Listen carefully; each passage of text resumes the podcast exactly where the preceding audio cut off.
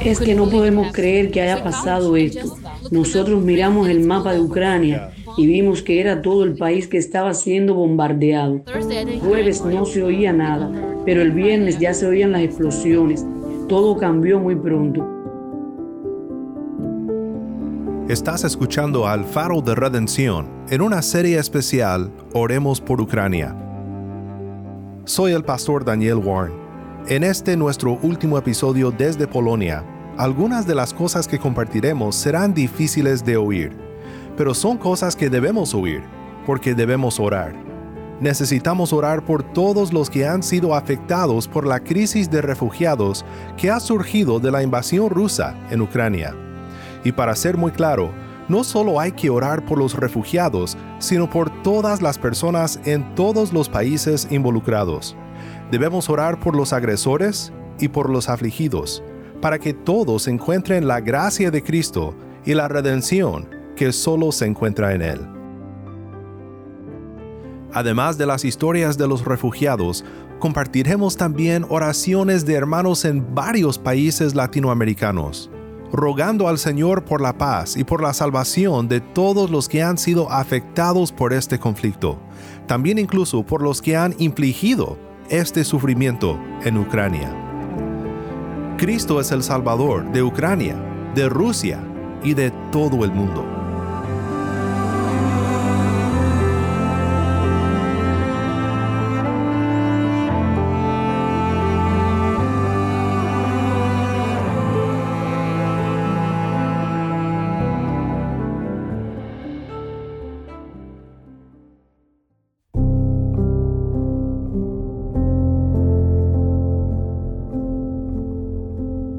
Estás escuchando el faro de redención.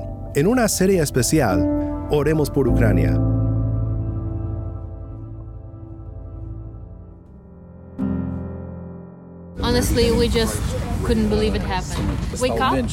Es que no podemos creer que haya pasado esto.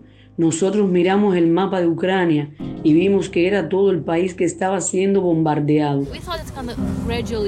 que iba a venir lentamente desde el norte y este. Pensamos que íbamos a tener tiempo de decidir a dónde ir. A menos de una milla de nuestro edificio, el jueves no se oía nada, pero el viernes ya se oían las explosiones. Todo cambió muy pronto. El segundo día de la guerra, cuando íbamos desde Kiev y a Ryumet, ya habían avenidas bloqueadas a lo largo de 300 kilómetros. A veces cortaban los árboles a propósito para bloquear los caminos y dejaban un solo camino por donde estaba esperando el ejército.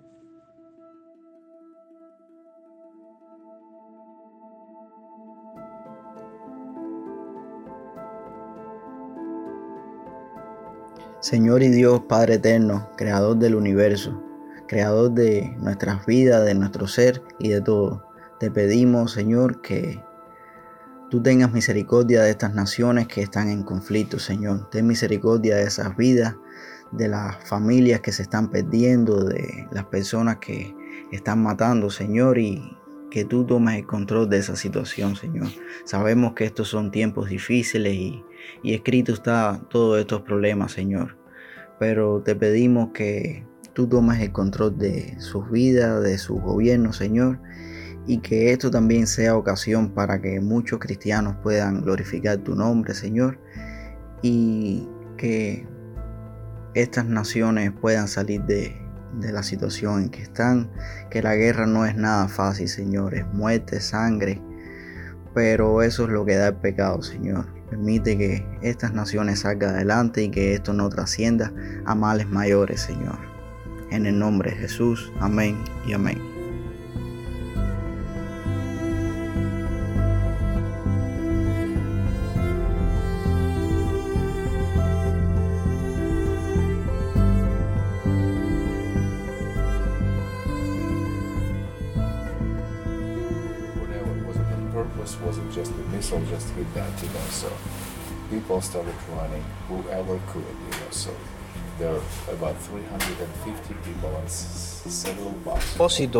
O simplemente un misil que golpeó el edificio. No sé. Quien pudo comenzó a correr. Entonces, hay alrededor de 350 personas en varios autobuses en camino ahora a nuestro centro. En Ucrania, ahí es donde está trabajando el equipo. Y pronto cruzarán las fronteras. De nuevo, no puede obtener esto en las noticias. Esto es a través de mensajes de texto y mensajes. Ya sabes, había una familia, estaban huyendo en su automóvil y su automóvil estaba plagado de disparos de ametralladoras. Toda la familia, esposo, esposa, tres hijos y escucha. No puedes conseguir esto en, las noticias. De nuevo, estas son las historias que estás escuchando.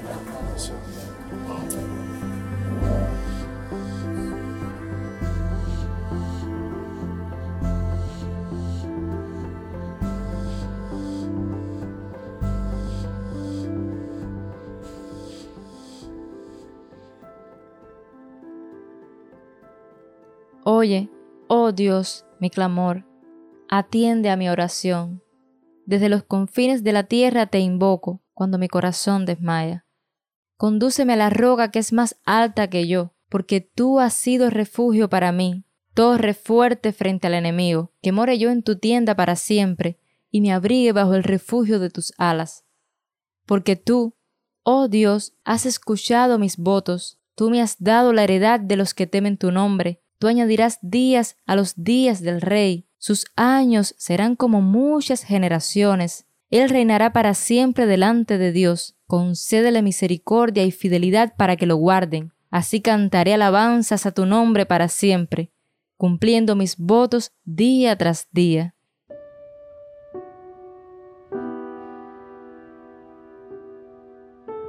Si algo nos enseñan los salmos, es la importancia de recordar.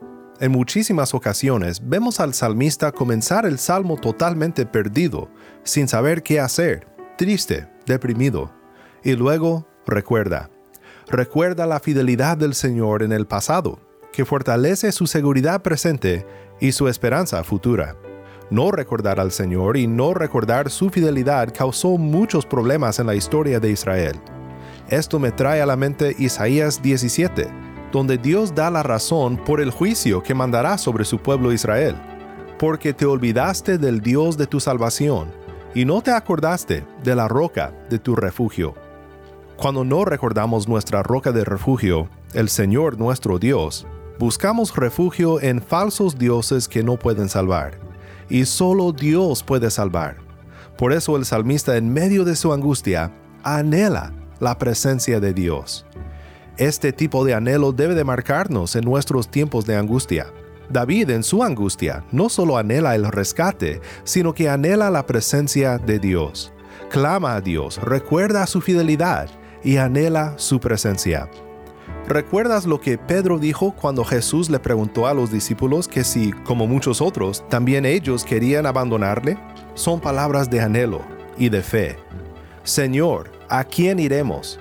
Tú tienes palabras de vida eterna, y nosotros hemos creído y sabemos que tú eres el Santo de Dios.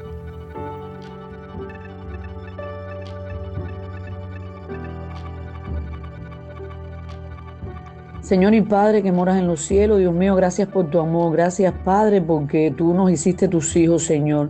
Gracias sobre gracias, Dios mío, porque nos sacaste, Dios mío, de las tinieblas a tu luz admirable, Señor. Gracias, Padre, porque tú eres el Rey de Reyes y Señor de Señores. Tú eres el Alfa y el Omega, Señor.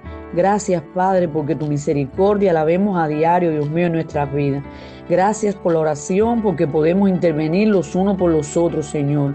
Ahora te pedimos en estos momentos que seas con el pueblo, Dios mío, de Ucrania que tenga misericordia, Dios mío, de lo que ellos están pasando ahí en estos momentos. Clamamos a ti por nuestros hermanos, Señor, y por el pueblo en general. Tú eres el Dios, Dios mío, todopoderoso. Tú eres el Dios de misericordia.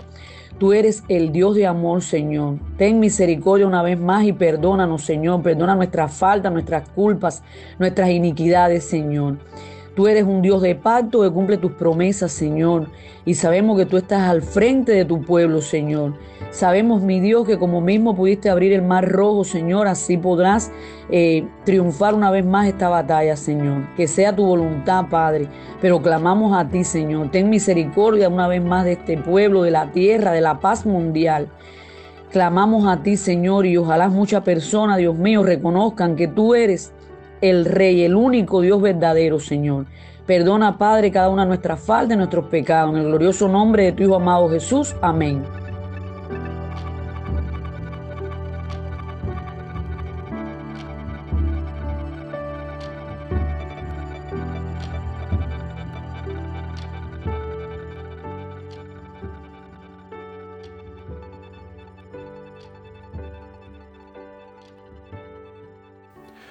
Hablamos con Kirk, un misionero y pastor de universitarios en Ucrania. Kirk nos cuenta sobre los eventos de estas últimas dos semanas y sobre cómo debemos de orar en este momento. Muchas gracias Kirk por acompañarnos. Cuéntanos un poco sobre lo que ha acontecido en estas últimas dos semanas. Bueno, junto al resto del mundo, cuando vimos al ejército ruso en la frontera de Ucrania, en realidad no pensábamos que fuera a suceder nada, ya que no era la primera vez que esto pasaba. Pero luego nos despertamos con la noticia de que el ejército ruso estaba atacando la frontera desde el norte, desde el este y el sur.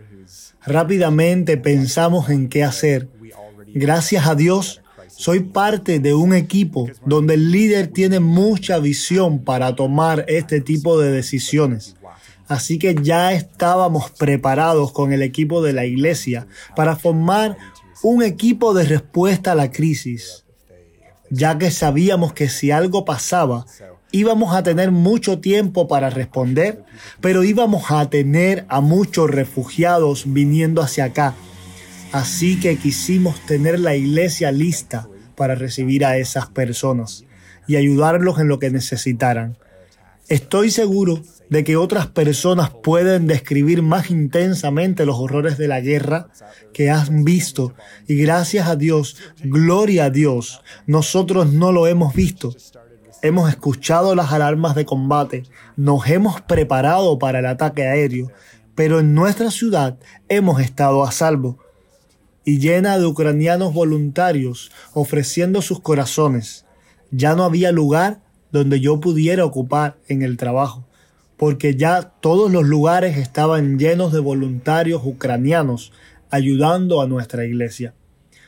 Y nuestra iglesia empezó a recibir personas de otras iglesias del este que estaban huyendo con sus familias, sus amigos y conocidos, y les dábamos un lugar para quedarse hasta tanto lo necesitaran, ya que muchos habían perdido sus hogares y su nacionalidad para ahora encontrar una nueva vida sin saber cuánto tiempo durará. Me imagino que has cruzado la frontera en estos últimos días. ¿Qué ves cuando cruzas la frontera? ¿Qué está pasando? ¿Está mejorando o empeorando la situación? Pero el ejército ucraniano ha ofrecido una resistencia más fuerte de lo que muchos pensaban Así que muchas cosas aterradoras se han visto.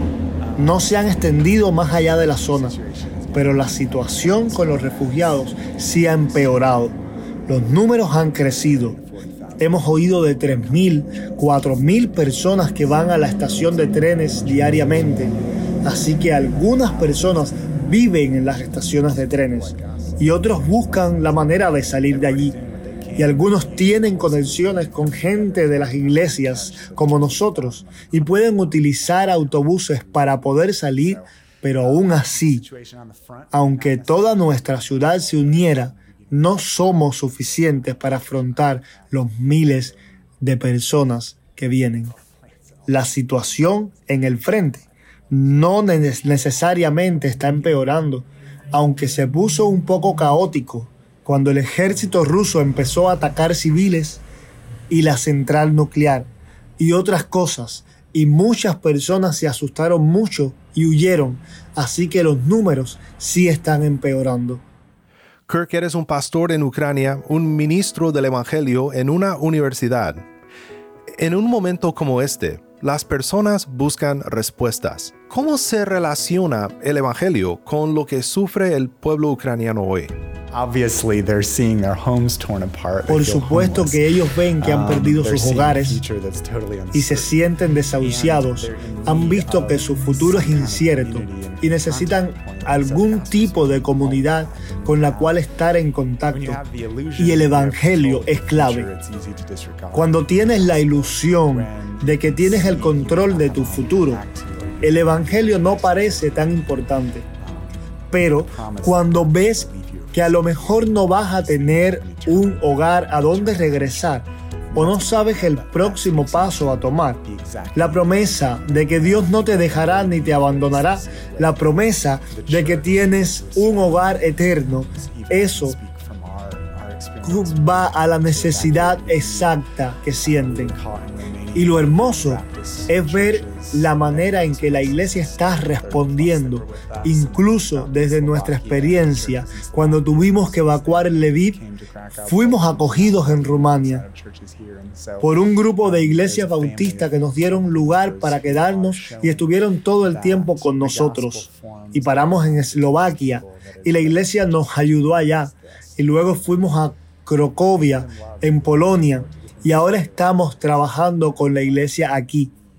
Así que hay una familia de creyentes que está mostrando que el Evangelio forma un lazo entre las personas que los prepara para momentos como estos, para dar amor y suplir todo lo que necesitan mientras encuentran el paso a tomar cómo debemos de estar orando ahora mismo, tanto por los refugiados como por iglesias y misioneros que están sirviendo ahora mismo en esta crisis.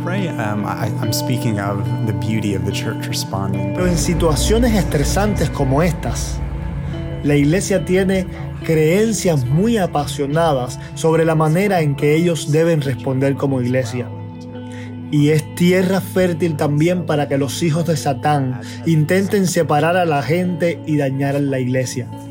Les pedimos que oren para que, como hemos visto en nuestra iglesia, que los creyentes respondan con humildad y que el Espíritu los mantenga unidos ante la tentación de lastimarse y separarse por los altos niveles de estrés y de ansiedad y las diferentes convicciones que las personas tienen.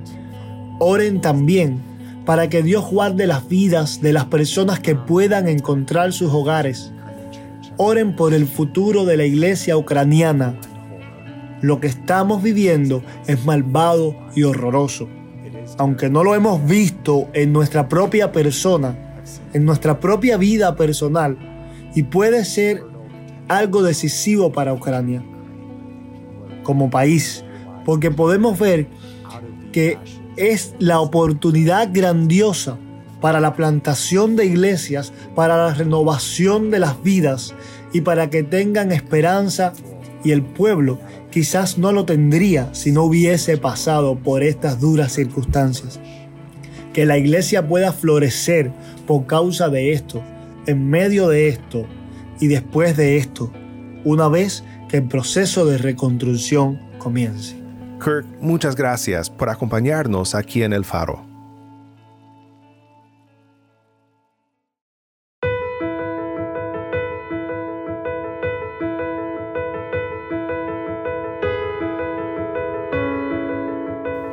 Soy el pastor Daniel Warren. Estoy en Cracovia, Polonia, con nuestro equipo y hablamos ahora con Katia. Katia, gracias por hablar con nosotros aquí en El Faro. Por nada. Gracias a ustedes por tenerme aquí. Y Katia, tú eres ucraniana y eres de la ciudad de Lviv. Katia, cuéntanos un poco sobre lo que has estado pensando en estos últimos días. Yo vine aquí desde Lviv y en el tercer día de la guerra llegué a Polonia y por ahora estoy trabajando con las personas que se supone que dejen mi país para encontrar un lugar seguro para quedarse. Y ahora mismo podemos ver que hay muchísimos retos. Mientras las personas intentan encontrar un lugar a donde ir, a sus contactos y donde pueden trabajar, etc. Y se trata sobre cómo los podemos ayudar a lidiar con todo eso y seguir adelante. Tenemos diferentes opciones para ayudarlos, tenemos transportes y tenemos personas que se quedan en los refugios. Katia, como ucraniana, ¿qué piensas sobre la manera en que Polonia ha respondido a esta crisis? ¿Qué opinas del pueblo polaco y cómo ha abierto sus puertas a tu pueblo? ¿Y qué opinas de la respuesta del mundo ante estos ataques? Uh, ha sido y todavía es muy inspirador y te anima mucho el recibir toda esa gran ayuda. Puedes ver que los ciudadanos de Polonia son muy hospedadores y te dan la bienvenida y te dan diferentes opciones para que las personas se puedan quedar y obtener comida gratis. Y puedes ver que ayuda muchísimo. Y es que hay mucha unidad y mucha bendición de esa unidad que puedes recibir. Yo puedo decir que definitivamente el mundo está apoyando a Ucrania y eso nos anima muchísimo, sobre todo a aquellas personas que están en el frente y que trabajan para el ejército y ofrecen servicios médicos. Y de verdad que estoy muy agradecida por todo. Y siendo tú misma creyente, Katia, ¿qué relevancia encuentras entre el Evangelio para refugiados y esta situación que enfrenta Ucrania? Diría definitivamente que nos ha dado la oportunidad de que en esos tiempos oscuros podamos ofrecer la luz de la palabra. Y cuando tienes la gran posibilidad de servir a la gente, apoyarlos, cuidarlos y reflejar lo generoso que Dios es con nosotros, te puedes imaginar como en las cosas tan insignificantes podemos ver cuán grande es el amor de Dios hacia nosotros. Así que yo diría que esta situación puede ayudarnos a reflejar cuán grande es Dios y cuán grande es su amor por nosotros. No sabemos cuánto durará esto, ¿verdad? Solo Dios sabe y Él tiene sus planes, pero definitivamente lo que se requiere es apoyo constante y oración constante por esta situación en Ucrania. Y es como un maratón. Mientras más dure el conflicto, más grande será la ayuda que necesitaremos. Así que definitivamente le exhorto a las personas que no se detengan en apoyar a las personas y ayudarlos en esta situación tan difícil. Katia, una pregunta más. ¿Quién es Cristo para ti? Um, es mi Salvador, mi Dios, y sé que a través de su sacrificio yo tengo seguridad de que mi vida no se acabará aquí en la tierra y por su eternidad, y que Él cuida de mí y de las personas a mi alrededor. Muchas gracias, Katia, por acompañarnos aquí en el Faro de Redención. Gracias a ustedes, fue un placer para mí.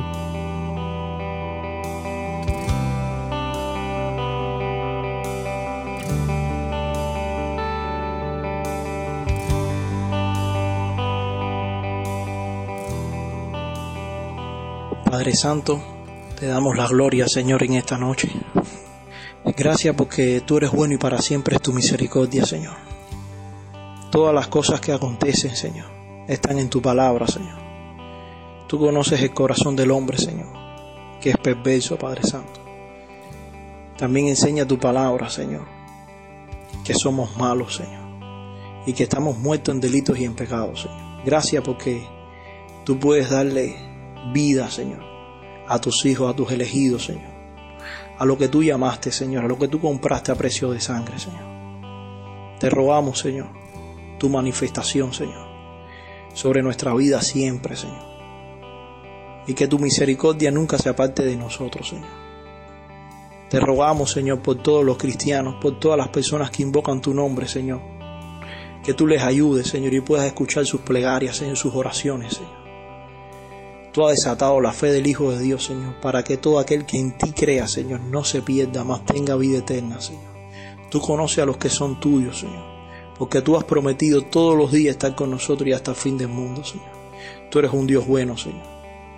Tú eres el gran pastor, Señor, que tu vida das por tus ovejas, Padre Santo. Te rogamos, Señor, por todos los cristianos desplazados, Señor, por todas las personas también, Señor, que están siendo desplazadas en Ucrania, Señor bajo fuego, Señor, bajo frío, Señor, bajo noches oscuras, Señor, de hombres amados, Señor, que lo que hacen es atacar la imagen de Dios, Padre Santo. Cuando tú mandaste a llamarnos en amor, Señor, amarnos los unos a los otros, Señor, en estar juntos, Señor, en perdonarnos, Señor. Los reinos y los sistemas de este mundo no tienen nada que ver con tu reino, Señor. Pero tú eres un Dios poderoso, Señor, que vas a traer justicia, Señor, y ira, Señor, sobre este mundo. Y dice tu palabra que tú has librado, no has librado a los cristianos de la ira venidera, Señor. Te rogamos con gran misericordia, Señor, por Ucrania, Señor. Nosotros oramos por los que están en eminencia, Señor, que tú les puedas bendecir y también les puedas guiar, Señor, a ellos. Y que tengas misericordia de lo que está sucediendo, Padre Santo. Porque, Señor, la muerte no es nada, Señor. No, no tememos al hombre que mata el cuerpo, sino que puede echar en el infierno, Señor, nuestra alma. Eres tú, Señor. Pero también te rogamos para que tú des gozo, paz, Señor. Y tú des, Señor, sabiduría y guía de tu palabra a todos los cristianos, Señor que están siendo afectados ahora, Señor, a los niños, a los ancianos, Padre Santo, en Ucrania, por un capricho de un hombre, de los hombres, Señor, en querer hacerse, Señor, reyes y dioses en la tierra, Señor, cuando todo es tuyo y te pertenece a ti, Jehová de los ejércitos, y nada escapa delante de tu presencia, Señor. Te rogamos, Señor, que nos ayude de una manera especial que esta oración, Señor, sea para todas las personas, Señor, que invoquen tu nombre y que se puedan unir en un solo clamor, Señor. El mundo este va a pasar, Señor. Todo, Señor, se está cumpliendo. A lo bueno, Padre Santo, llaman malo y a lo malo llaman bueno, Padre Santo. El hombre no tiene discernimiento en su corazón, Señor. El hombre dice, no hay Dios en su corazón, Señor. Mas tú, Jehová, eres escudo alrededor de nosotros y nuestra gloria y el que levanta nuestra cabeza, Señor. Te rogamos por todas las personas, Jesucristo. Nosotros confiamos en ti, Señor. Tenemos el Espíritu Santo, que es la zarra de nuestra herencia, Padre Santo. Esperamos en tu palabra, Señor. Ya los hombres no saben lo que van a inventar, ya los hombres no saben lo que van a hacer, Señor. Porque cuando no te tienen a ti, Señor, hay un gran vacío en el corazón, Señor. Pero dice bienaventurado cuya nación Jehová es su Dios, Señor. Y hay personas, tú tienes un remanente guardado, Señor, personas que te buscan, personas que buscan tu rostro de verdad, Padre Santo. Tú eres grande y poderoso, tu nombre es exaltado, Señor. El cristiano no tiene que vivir con temor, Señor, sino gozoso en medio de la prueba, sabiendo que la prueba de vuestra fe produce paciencia, que nada nos puede separar de tu amor en Cristo Jesús, Señor. Te rogamos por Ucrania, Padre Santo. Ten misericordia, Señor. Gracias te damos, Señor. Exaltamos tu nombre, Señor, en esta noche y te glorificamos, Señor. Y te decimos, te amamos hoy más que nunca, Jesucristo. Gracias, Señor.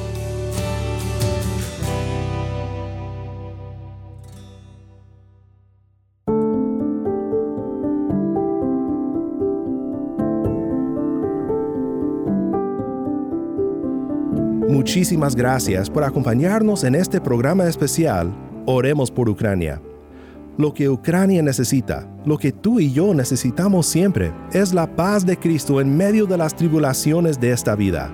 Sigamos orando por la paz en Ucrania, por la salvación de personas en ambos lados de este conflicto. Oremos por la paz mundial y recordemos siempre que Cristo reina. Puedes contactarnos en WhatsApp o Telegram para compartir tu oración por Ucrania. Solo escríbenos al número 1-786-373-4880.